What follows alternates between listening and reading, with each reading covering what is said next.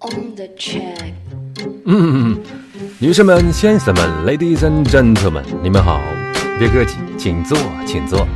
哎，坐下，坐下啊，往里点，往里串串，往里串串啊，里边有大座。好好坐，马上开始了，马上开始了。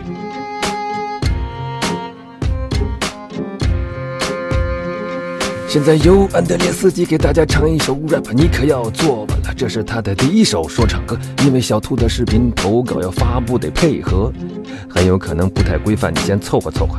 比起这个掉粉可是严重的多，那么多粉丝都说要听我唱歌，但是那么好听的歌抢戏太多，于是我决定制作一首饶舌来介绍一下小兔这个人。他姓何，他猫，他短发，他很瘦，他是双子座。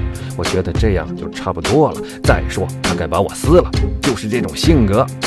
好了好了，还是说点正事儿。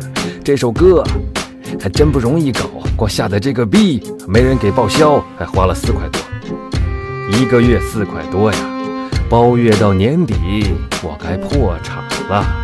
不信你算算，一个月四块多，两个月得九块多啊，这得多少钱呢？我的天哪！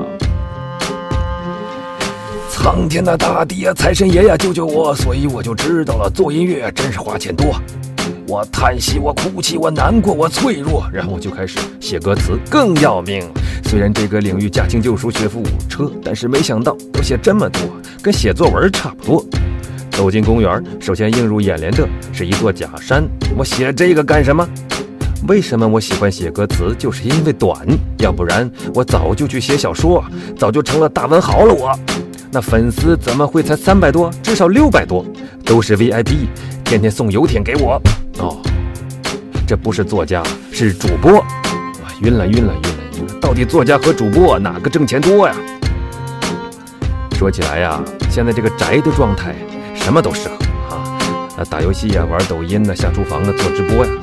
哎，说到下厨房啊，小兔今天就要展示厨艺了，他要给我们摊个煎饼。嘿，当然呢，那可不是街头的摊煎饼啊！说加个鸡蛋就加个鸡蛋，说多放点葱就多放点葱啊！